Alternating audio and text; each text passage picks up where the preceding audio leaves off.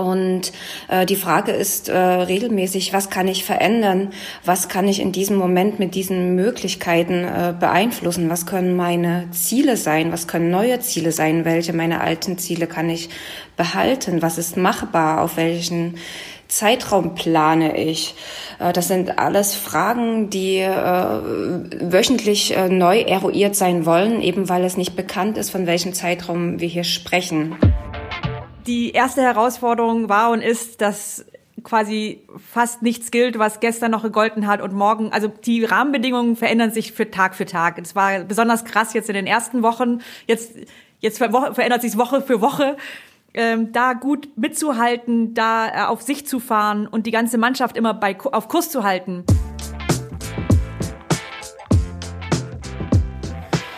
Hallo bei Positiv Führen, dem Podcast von und mit Christian Thiele.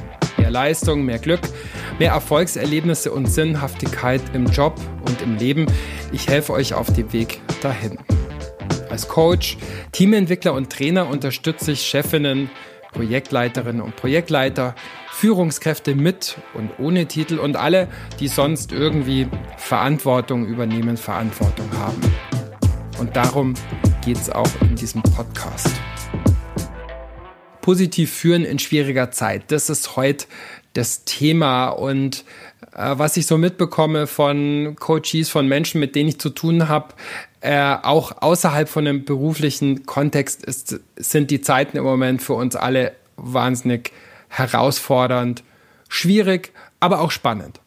Und diese Krisensituation, diese Umbrüche, die zu bewältigen sind, die stellen euch als Chefinnen und Chefs natürlich einerseits vor enorme Herausforderungen und gleichzeitig bieten sich damit auch viele Chancen. Chancen für euch selbst, für euch persönlich, Chancen für euer Team, für eure Mitarbeiter und vielleicht auch Gelegenheiten, Chancen, Möglichkeiten für eure Organisation, eure Firma. Wir haben mit einigen Chefinnen und Chefs darüber gesprochen, was so typischerweise in Zeiten von radikaler Unsicherheit mit uns passiert, wie wir dabei Sicherheit ausstrahlen können, warum wir Autonomie brauchen und was das mit Krisen zu tun hat und wie wir auf der anderen Seite das Miteinander auch gerade in Situationen von Umbruch und Krise stärken können.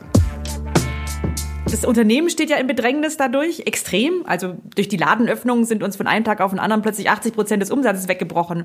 Aber auch jeder Einzelne hat ja kämpft ja mit Ängsten äh, durch ähm, dann beispielsweise durch die entstehende Kurzarbeit, durch oh je, wo geht das Unternehmen hin? Oh, was passiert mit mir oder meinen Großeltern? Keine Ahnung. Das hier gerade war Antje von Dewitz, die Chefin von VD, der Outdoor-Firma. Sie hat ein tolles neues Buch über Mut geschrieben, was demnächst rauskommt. Dazu aber später mehr. Ich habe mit ihr und mit einigen anderen Führungskräften gesprochen, die ich kenne aus Seminaren, aus Coachings, aus Teamentwicklungen. Und das, was Antje von Dewitz sagt, ist auch das, was viele über die Corona-Krise so empfinden. Es ist praktisch so eine Art perfekter Sturm. Es ist eine perfekte Krise aus verschiedenen Gründen. Erstens mal dieses Virus, was jetzt da umgeht, das ist natürlich potenziell wirklich eine ernstzunehmende schwere Krankheit und potenziell tödlich für, für uns selber oder zumindest für manche für uns, für unsere Eltern, für, für unsere Mitarbeiter. Es betrifft im Prinzip alle Altersgruppen, alle ökonomischen, alle sozialen Schichten. Es ist total schwer absehbar, wie lange das welche Branchen in welchen Regionen betrifft. Auch die Konsequenzen sind total schwer vorauszusagen. Es gibt auch keine äh, Blaupausen, keine Vorerfahrungen, die uns da jetzt helfen. Tja, und dann, was diese Krise nochmal ganz besonders verschärft, ist, dass das, was wir normalerweise in solchen Situationen machen würden, nämlich uns buchstäblich enger zusammenschließen, uns kuscheln würden an andere Menschen, dass uns das jetzt gerade ja aus guten Gründen sehr eingeschränkt möglich oder gar untersagt ist. Und das macht diese Situation so besonders stressig für alle in Führung, für alle in Verantwortung. Und so wie es die Dorit schon am Anfang gesagt hat, wir haben ja nicht nur als Führende mit dieser Corona-Krise zu tun, sondern erstmal und vor allem ganz privat als Menschen. Wenn wir Kinder haben, fliegt unser ganzes Betreuungsmodell, unser Tagesablauf durcheinander. Ich spreche da aus Erfahrung, beziehungsweise wenn wir Mitarbeiter haben, die Kinder zu versorgen und zu beschulen haben. Ähm, Urlaub und Reisen sind erstmal für viele bloß ein Wunschtraum und nicht möglich. Es gibt finanzielle Sorgen, ähm, ökonomische Sorgen so um das große Ganze. Und da haben wir zum Teil genau die gleichen Sorgen wie unsere Mitarbeiter und zum Teil vielleicht sogar noch, noch mehr, wenn wir in Verantwortung für eine ganze Firma oder eine ganze Organisation sind. Je weiter auch diese Situation äh, fortschreitet, umso stärker ist auch die Führungskompetenz äh, gefragt. Also aus meiner Sicht äh, tatsächlich mehr denn je, da wir eben nicht auf Routinen zurückgreifen können. Und äh, diese Situation deckt natürlich auch eigene Schwächen auf. Und äh, dies gilt es auch auszuhalten. Sicherlich auch parallel zu dem Stress, den äh, die Situation obendrein auch persönlich äh, für einen äh, auslöst. Hm. Wir müssen uns permanent auf neue Situationen, Regeln und Maßnahmen einstellen. Wir haben also in dem Zusammenhang viele Maßnahmen und Strategien entwickelt, um äh, zum einen, und das ist sicherlich das Wichtigste, die Gesundheit unserer Mitarbeiter zu schützen ähm, und aber natürlich den Produktionsbetrieb und damit unsere wirtschaftliche Basis permanent aufrechtzuerhalten. Ähm, das kostet jeden Einzelnen von uns viel Kraft und Zeit, ist aber in dieser Zeit logischerweise unerlässlich. Insbesondere meine Mitarbeiter, die ja Projektmanager sind und in einer Matrix-Organisation ja reine laterale Führung haben, arbeiten natürlich sehr stark über Motivation und sind in vielen Meetings.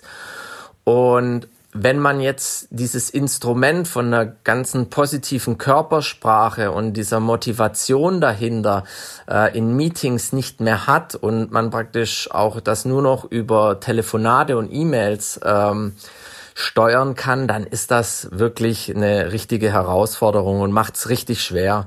Und auch für mich, der, sage ich mal, für den gesamten Change-Apparat bei uns im Unternehmen zuständig ist, ist natürlich eine, eine riesen Herausforderung.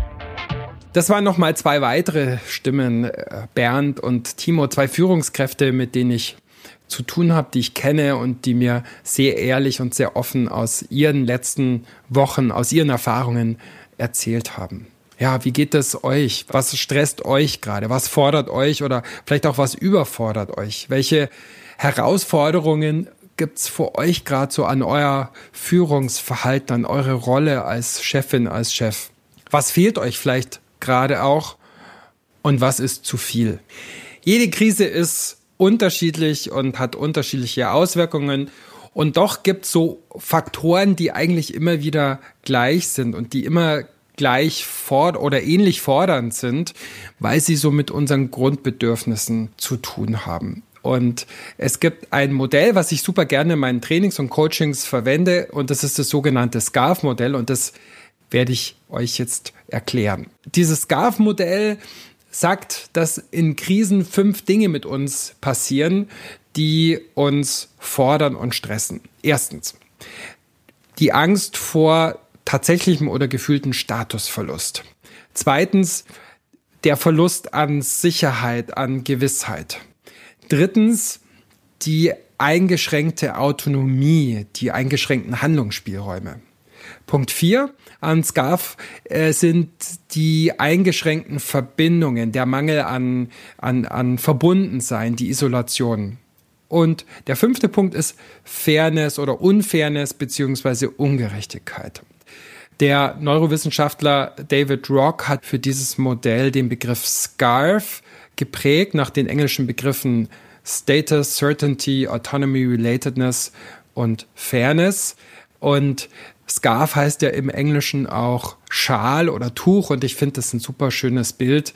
Äh, wir legen uns in stürmischen Zeiten einen Schal um, der uns stärkt. Hier also die fünf Scarf-Strategien, die fünf Scarf-Rezepte. Allerdings in einer bisschen anderen Reihenfolge, denn mir ist immer die äh, Passung von so einem Modell an euren Alltag, an eure Realität wichtiger als jetzt die super korrekte Wiedergabe von so einem Modell. Und natürlich, wie immer, mit konkreten Tipps für euch persönlich und für den Umgang mit eurer Belegschaft, mit euren Mitarbeitern. Sicherheit, Zuversicht. Unser Gehirn ist eine Routinemaschine. Unser Gehirn ist ein Prognoseapparat. Unser Gehirn braucht Vorhersehbarkeit und unser Gehirn ist gestresst von zu viel Unsicherheit. Und das ist ja super schwierig gerade, wo sich von Tag zu Tag, von Woche zu Woche enorm viel ändert, privat, äh, beruflich, was weiß ich, makroökonomisch. Und in diesen Zeiten auch ein Stück Vorhersehbarkeit, Planbarkeit zu schaffen, wäre schon mal ein ganz wichtiger Gedanke, ein ganz wichtiger Impuls, den ihr auch leisten könntet. Und da ist natürlich Kommunikation schon mal das A und O wir, wir haben relativ viel Aufwand betrieben, äh, sofort ähm, Kommunikationskanäle einzurichten, damit jeder von zu Hause per Videochat ähm, uns erreichen kann. Ich habe fast täglich einen Videochat gemacht, ähm, machen wir bis heute jede Woche mehrmals. Ähm, also so dieses, diese Ängste quasi zu begleiten und einfach durch nahes Dasein und da, nahes Berichten, wie geht's uns und was machen wir und was machen wir daraus, auch einfach Zuversicht zu schüren, dass wir das schon schaffen werden. Ähm, das ist so quasi, was die Kultur und das Miteinander betrifft. Wie gesagt, das war Antje von Dewitz von VD. Sie hat ein spannendes Buch geschrieben und ein ausführliches Interview mit ihr über Zuversicht und Mut hört ihr dann in der nächsten Folge. Ein paar Do's and Don'ts zum Thema Umgang mit Unsicherheit beziehungsweise ein bisschen mehr Klarheit und Sicherheit schaffen als Führungskraft seid klar, seid transparent, kommuniziert viel und geht auch klar mit möglicher Unklarheit um, sagt auch die Dinge, die ihr nicht wisst, seid da auch ehrlich und macht euch da auch, auch ehrlich. Ja, und ich werde manchmal gefragt, wie transparent soll ich denn als Führungskraft sein? Wie viel von Zahlen, die mich so erreichen und die mir vielleicht auch Sorgen machen, soll ich denn auch kommunizieren? Da wäre so meine Empfehlung, alles das, was ich sage und kommuniziere, das sollte schon stimmen und wahr sein. Aber das heißt nicht, dass ich unbedingt alles immer brühwarm sagen und weiter kommunizieren muss, weil vielleicht schauen die Zahlen ja in der nächsten Woche auch schon wieder anders aus. Also seid einerseits ehrlich und transparent in dem, was ihr kommuniziert und überlegt euch auf der anderen Seite von der Dosis her, was ihr mitteilt und wie ihr das mitteilt. Es ist total hilfreich, so Kommunikationsrituale oder vielleicht auch neue Kommunikationsrituale zu installieren. Ähm, Firmenpodcasts, Videosprechstunden.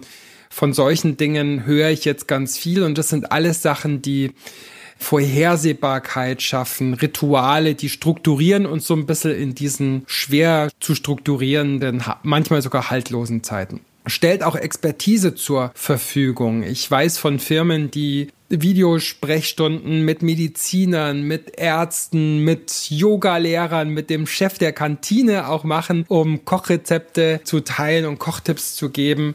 Also auch Expertise zur Verfügung zu stellen, aus der Organisation selber oder aus dem Kosmos der, der Firma. Auch das zahlt alles auf diese Dimension Sicherheit, Vorhersehbarkeit ein. Kommuniziert Erfolgsnachrichten, gebt Fortschritt bekannt, ja, sowas fördert positive Emotionen. Darüber habe ich in der vorletzten Podcast-Folge auch gesprochen. Positive Emotionen, die machen uns kreativer, die erweitern unser Denkvermögen und diese ganzen negativen Informationen, die im Moment auf uns einprasseln, äh, die können uns auch ja enger machen in unserem Denken, Handeln, auch empfinden. Macht euren Mitarbeiterinnen und Mitarbeitern auch klar, was erwartet ihr von ihnen im Moment und was erwartet ihr nicht. Und vielleicht ist es auch bei jedem unterschiedlich, je nach den Herausforderungen mit Homeschooling und sonst was, die jede Person so, so hat. Was sind die Don'ts? Für mich heißt Klarheit, schaffen, kein Schönreden, keine Luftschlösser produzieren. Ähm, ihr müsst die Welt jetzt nicht in, in rosa malen für eure Belegschaft, aber ich würde auch keine Horrorszenarien, die euch vielleicht manchmal äh, in den schlimmsten Albträumen verfolgen, äh, so unkommentiert weitergeben. Ich würde auch der Gerüchteküche, wenn sie dann mal hochkommt, durchaus entgegenwirken und ja, grundsätzlich für mich selber auch schauen. Wir können ja von früh bis spät an allen möglichen Nachrichtenkanälen hängen, dass wir diese Infodemie auch für uns selber so ein bisschen begrenzen, dass wir uns nicht überinformieren, sondern auf den Kanälen, die uns das bieten, was wir brauchen, uns die Informationen holen, die wichtig sind und irgendwann auch mal buchstäblich abschalten. Die nächste Dimension von Ska, von diesem Schal, sind Verbindungen, Beziehungen, Zusammenarbeit. Wir Menschen sind eine soziale Gattung, wir sind Sozialwesen. Unser Gehirn ist extrem auf Vernetzung mit anderen Menschen ausgelegt. Wir sind als Spezies eigentlich Dilettanten in ganz vielen Dingen, aber wir sind Genies im Miteinander im Kathedralen bauen, im Podcast machen, im, was weiß ich, äh, ganz viele Dinge sind überhaupt nicht denkbar ohne, ohne die menschliche Fähigkeit zur Kooperation. Wir pflegen unseren Nachwuchs länger als jede andere Gattung und unser Gehirn schüttet, das können wir messen, Oxytocin und andere Glücksbotenstoffe aus, wenn wir in Verbindung sind mit anderen Menschen. Was man bei uns einfach stark merkt, ist, dass wir als Team einfach wahnsinnig gut zusammenhalten. Jeder zieht da an einem Strang, jeder weiß, um was es geht. Ähm, man hat da keine Störfeuer, die man vielleicht sonst mal hätte. Ähm, man hat keine ausufernden Diskussionen, muss ich ganz ehrlich sagen, sondern alle ziehen an einem Strang. Und das, muss ich sagen, macht dich als Führungskraft dann schon stolz. Das macht Spaß, in, in, in so einer effizienten Art und Weise mit dem Team zu arbeiten. Und was ich auch selbst sagen kann, ist natürlich diese Vermischung ähm, durch das Homeoffice ja, von privat und geschäftlichen. Also wir erleben es jetzt natürlich durch das, dass wir jetzt alle von zu Hause arbeiten, es funktioniert gut. Dennoch ist es einfach so, das Geschäftliche vermischt sich enorm mit dem privaten Leben.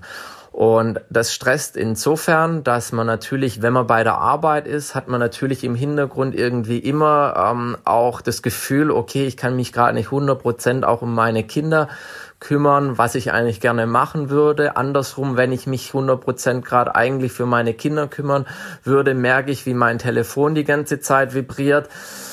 Und dann merke ich, oh, jetzt sollte ich eigentlich bei der Arbeit sein und das ist schon so ein gewisser psychologischer Stress. merkt man insbesondere natürlich bei allen Kollegen, die äh, Kinder haben. Also da tritt es vermehrt auf und da ist es, sage ich mal, auch für mich das Thema, dass ich, sage ich mal, über meine reine Führungs, Führungstätigkeiten da auch, ähm, sage ich mal, auch bisschen als äh, Lebensberater mein, bei meinen Mitarbeitern zur Seite stehen sollte. Und wenn ihr das schafft, als Führungskraft, als Lebensberater sogar euren Leuten beiseite zu stehen, dann leistet ihr natürlich extrem viel für eure Mitarbeiter und extrem Tolles. Und ich muss auch sagen, ich höre ganz viel im Moment von neuer Solidarität, von neuer Anteilnahme, von einem anderen Miteinander, was gerade entsteht. Hier wieder ein paar Tipps, ein paar Do's und ein paar Don'ts für euch als Führende. Schaut, dass ihr immer wieder Zusammenkünfte, Zusammenkommen organisiert. Schaut, dass ihr ja, vielleicht auch Feierabendbiere oder Yoga-Klassen oder äh, Koch-Challenges ähm, fördert per Skype, dass ihr an solchen Dingen auch mitmacht. Ähm, sorgt dafür, dass es gute virtuelle Meetings gibt. Ähm, dazu schreibe ich noch ein paar, einen Link mit ein paar Tipps in die Show Notes. Ich gebe auch immer wieder in diesen Zeiten Teamworkshops für Firmen und für, für Teams, für Organisationen, so virtuelle Breakouts, um gerade mit dieser neuen Form der Isolation gut klarzukommen. Zeigt euch auch als Menschen. Erzählt von euren eigenen Herausforderungen jetzt gerade und fragt auch mal nach, wie es den anderen so geht. Ich selbst mache für mich jeden Tag, nehme ich mir zumindest vor, einen sogenannten Luxus-Zoom. Das heißt, eine Person, mit der ich länger schon nicht gesprochen habe und für die es jetzt gar keinen konkreten Anlass äh, gibt, mit der verabrede ich mich und ich verabrede mich halt eben auch gerne mal auf so eine äh, Videotelefonie, wo man den anderen auch sieht, wo man dem anderen auch viel näher kommt. Vielleicht ist das auch eine, eine Anregung für euch.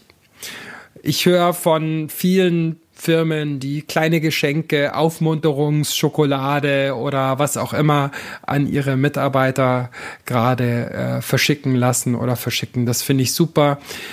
Es gibt praktisch nichts, was jetzt gerade selbstverständlich ist. Lob, Dank, Anerkennung, Wertschätzung, seid damit extrem großzügig. Das sind alles Dinge, die helfen, um so ein Stück miteinander auch gestalten zu können und das zu fördern. Ja, was wären so Don'ts? Wovon würde ich abraten? Mir fallen da vor allem zwei Dinge ein. Ähm, ihr müsst mit Introvertierten und Extrovertierten jetzt in diesen Zeiten vielleicht auch ein bisschen unterschiedlich umgehen. Die Extrovertierten sind vielleicht einerseits die, die sich eher mal beklagen und sich eher mal irgendwie mitteilen können.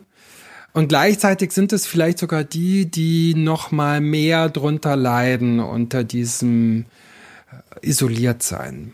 Und bei den Introvertierten, den stilleren, den zurückgezogeneren, mh, mm, von denen kriegt man es vielleicht nicht so mit. Und auf der anderen Seite tun die sich vielleicht an der einen oder anderen Stelle sogar auch leichter so mit diesem Alleinsein. Also da ist es auch gut, so einen Blick für jeden Einzelnen zu haben. Das ist so das eine. Und das andere, ich glaube, dass Teams oder ich bekomme mit, dass Teams in diesen Zeiten schon auch ganz schön so die ersten Reibereien nach wochenlangen Homeoffice und Homeschooling und sonst was haben. Und diese Konflikte, die sind natürlich, wenn man miteinander arbeitet vor Ort, sich präsent in Präsenz sieht, äh, sind die viel leichter zu erkennen und dann raucht es auch irgendwann mal und dann kracht's und dann kann man mit so einem offenen Konflikt vielleicht sogar auch leichter umgehen, als wenn es so unterschwellig ist, wenn es in irgendwelchen komischen CC-Mail-Ketten oder Anspielungen oder komischer Gestik in dem Zoom-Meeting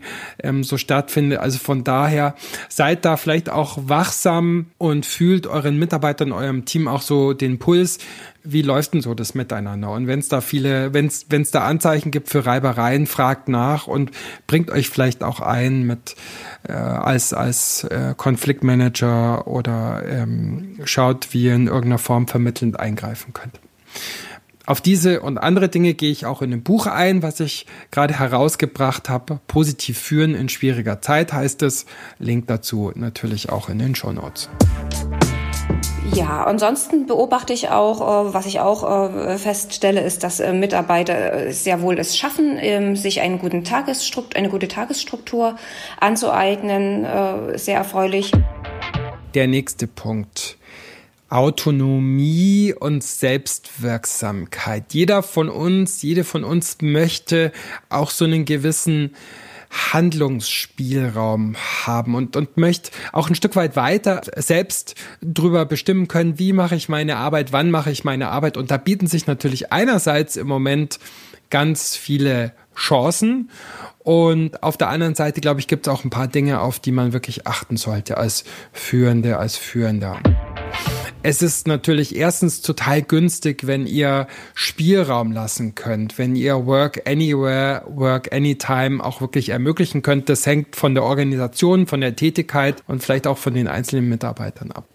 Zweitens, was ich jetzt immer wieder mitkrieg, was überhaupt gar nicht so funktioniert, wie man vielleicht immer voraussetzt, ist, dass die Technik auch passt, dass die entsprechende Technik auch da ist. Vielleicht kann da die Firma auch unterstützen, sei es mit Hardware, sei es mit Schulungen, wie auch immer. Ähm, überhaupt das Thema drittens Mentorings, Schulungen, um diesen ganzen Technikkrempel, der für viele auch so neu ist, auch gut handeln und, und bedienen zu können. Auch das hat mit Autonomie, mit Handlungsspielräumen zu tun. Und viertens ich höre von vielen Teams und Führenden, die von einem Meeting ins nächste, von einem Zoom, von einer Telco in die nächste hetzen. Richtet auch Schonzeiten ein. Schonzeiten für euch persönlich, Schonzeiten für euer Team, in denen einfach festgelegt ist, da machen wir keine Meetings, damit die Leute auch mal produktiv zum Arbeiten kommen. Vielleicht auch gerade in Zeiten, wo sie eben dann keine Kinderbetreuung auch noch am, am Wickel haben. Ja, und schließlich, ich selbst erlebe ganz viel rasenden Stillstand im Moment persönlich. Also so dieses, diese Entgrenzung von Arbeit, dieses ähm, dauernde Verfügbarsein von Arbeit, weil der Rechner vielleicht nur fünf Schritte neben dem Bett steht. Also schaut, dass ihr auch mal abschaltet, buchstäblich abschaltet und schaut, dass ihr auch ein Vorbild seid in Sachen Abschalten und nicht die letzte Mail noch um drei Uhr nachts schickt an eure Mitarbeiter. Damit bin ich auch schon bei den Don'ts in Sachen Autonomie und Selbstwirksamkeit sehr starke Kontrolle von Anwesenheiten, von, von Arbeitszeiten, äh, sehr starkes Tracking von Leistung ist grundsätzlich aus meiner Erfahrung eh keine gute Strategie, die mit Positive Leadership zu vereinbaren wäre. Und in diesen Zeiten ist sie ein enormer Zusatzstressor. Da ist jetzt, glaube ich, wirklich Kontrolle nicht gut und Vertrauen viel besser. Die nächste Dimension von Scarf Status. Ich habe ja eben schon darauf hingewiesen, wie sehr wir alle soziale Lebewesen sind. Und das heißt, wir haben auch ein sehr feines Instrumentarium dafür, wie wir so stehen im Vergleich zu unserer Gruppe. Und mit Status ist damit gar nicht so gemeint, äh, weiß ich nicht, Eckbüro, äh, fetter Dienstwagen, sondern da geht es auch so um zugehörig sein oder ausgeschlossen werden. Ich fürchte, jeder von uns hat das schon mal erlebt, dass man in einer CC-Mail blöd angegangen worden ist oder dass man sich aus einem Meeting oder aus einem Projekt ausgeschlossen gefühlt hat, ohne dass man wirklich ähm, gefragt worden ist. Und die Hirnforschung kann mittlerweile messen, dass wenn wir so, solchen sozialen Schmerz empfinden, dass der genauso intensiv sein kann wie physischer Schmerz. Und das Remote Office, das Arbeiten in virtuellen Kontexten kann einerseits ein Mehr an Teilnahme ermöglichen, ein Mehr an Miteinander ermöglichen oder es kann auch sozialen Ausschluss und soziales Platzhirschentum, was eben dann einfach nur im virtuellen Kontext stattfindet, fördern. Hier wieder Do's und Don'ts zum Thema Status. Macht transparent, wer wo dabei ist. Macht transparent, wer warum was macht. Macht transparent, wer was bekommt. Und auf der anderen Seite, was die Don'ts angeht, schaut zum Beispiel auch, dass in Meetings nicht immer bloß die üblichen Platzhirsche sprechen. Ähm, schaut, dass alles, was zu Gefühlen wie Ausgeschlossenheit oder das hat mir keiner gesagt, dass solche Dinge möglichst gar nicht entstehen oder wenn sie entstanden sind, nachfragen und ausräumen. Fünfte Dimension von SCARF ist das Thema Fairness, Gerechtigkeit. Wir wissen aus der Forschung, dass schon kleine Kinder, kleine Kinder ein sehr feines Empfinden für Gerechtigkeit im Spiel haben. Dass kleine Kinder schon sehr genau wissen, wie gerecht aufgeteilt wird, was faires Spielverhalten und was unfaires Spielverhalten ist. Und ich glaube, gerade in Zeiten von Abstand ist es wichtig, auch Anstand zu halten. Was sind Empfehlungen für Do's und Don'ts? Zeigt, wofür eure Organisation steht. Zeigt, wofür eure Organisation vielleicht auch mal gegründet worden ist. Macht immer wieder deutlich, hm, was sind so die Werte, die in eurer Organisation, in eurem Team äh, gelten und macht deutlich, wie wollen wir eigentlich miteinander umgehen. Untereinander, aber auch mit anderen, sei es mit Lieferanten. Und was sind die Don'ts? Ich habe gelesen von Massenkündigungen per Mail. Ich habe gelesen, wie wir alle von Firmen, die Mieten gestundet haben, ihren äh, Vermietern, die dann Staatshilfen kassiert haben und dann auch noch Dividenden äh, an ihre Aktionäre ausgezahlt haben, gleichzeitig ihre Mitarbeiter auf Kurzarbeit gesetzt haben und nicht aufgestockt haben auf das übliche Gehalt. Das sind alles Dinge, die ich unbedingt vermeiden würde, weil eure Mitarbeiterinnen und Mitarbeiter werden sich noch lange dran erinnern, wie ihr in diesen Zeiten, in diesen schwierigen Zeiten mit ihnen und mit anderen Menschen auch umgegangen seid. Tja, wie schaut diese neue Normalität aus? Wann kommt sie? Wie kommt sie? Wie schaut sie überhaupt aus? Das weiß keiner. Aber ich habe Führungskräfte auch gefragt, wenn ihr was mitnehmen wollt aus dieser Zeit für die Zukunft, was wollt ihr dann mitnehmen? Und das ist ja so ein bisschen auch mein Mantra immer wieder, weil mir das persönlich immer so geht und weil ich das auch immer wieder hervorhebe, dass bei mir auch meine pfiffigsten Ideen kommen ja nicht am Schreibtisch oder in einem Meetingtisch, sondern die kommen mir irgendwie beim, beim Laufen, morgens unter der Dusche oder auch mal vorm Kühlregal im Supermarkt.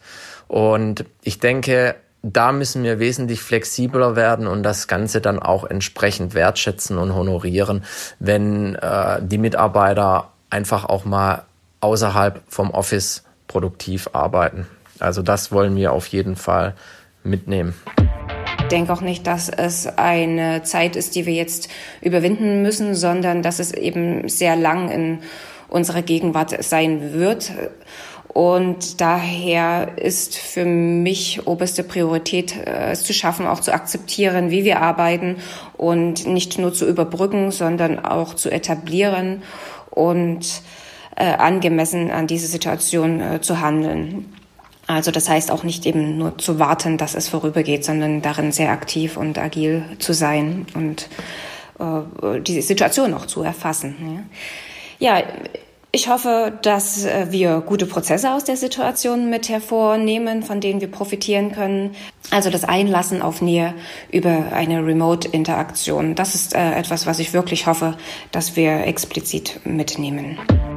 Und was natürlich total merkt, dass uns diese Zeit als Mannschaft nochmal wahnsinnig zusammenschweißt. Und ich bin daher auch sicher, dass wir aus dieser Krise als, als Firma, als Person und auch als Gesellschaft ähm, mit allen Nachteilen, die wir jetzt erlegen und mit allen wirtschaftlichen Herausforderungen, glaube ich aber, dass wir doch gestärkt aus dieser Krise hervorgehen werden.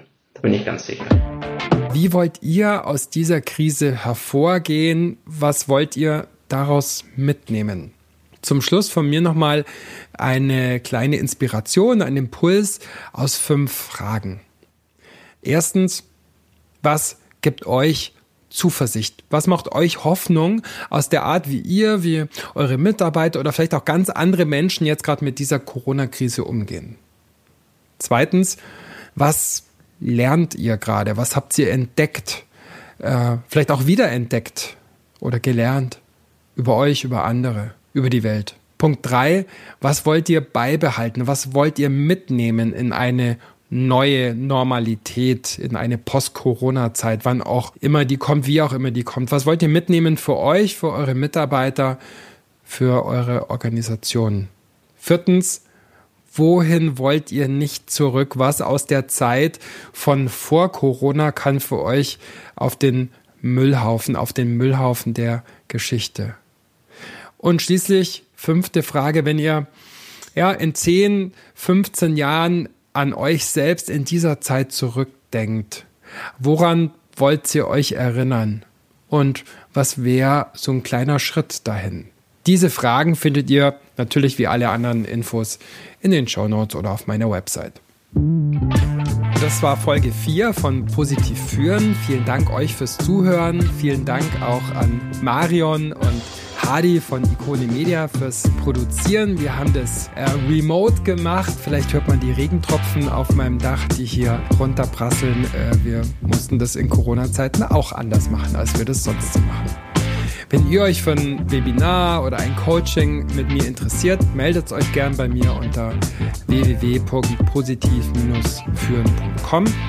Und wie gesagt, in der nächsten Folge hört ihr mehr aus dem Interview mit Antje von Dewitz, der Chefin von VD. Da geht es um Zuversicht und Mut. Am nächsten 13., denn wann euer Glückstag ist, entscheidet schließlich ihr selbst. Und bis dahin wünsche ich euch viel Spaß, viel Erfolg und ein gutes Miteinander in der Arbeit und im Leben. Ciao, Servus, bye bye.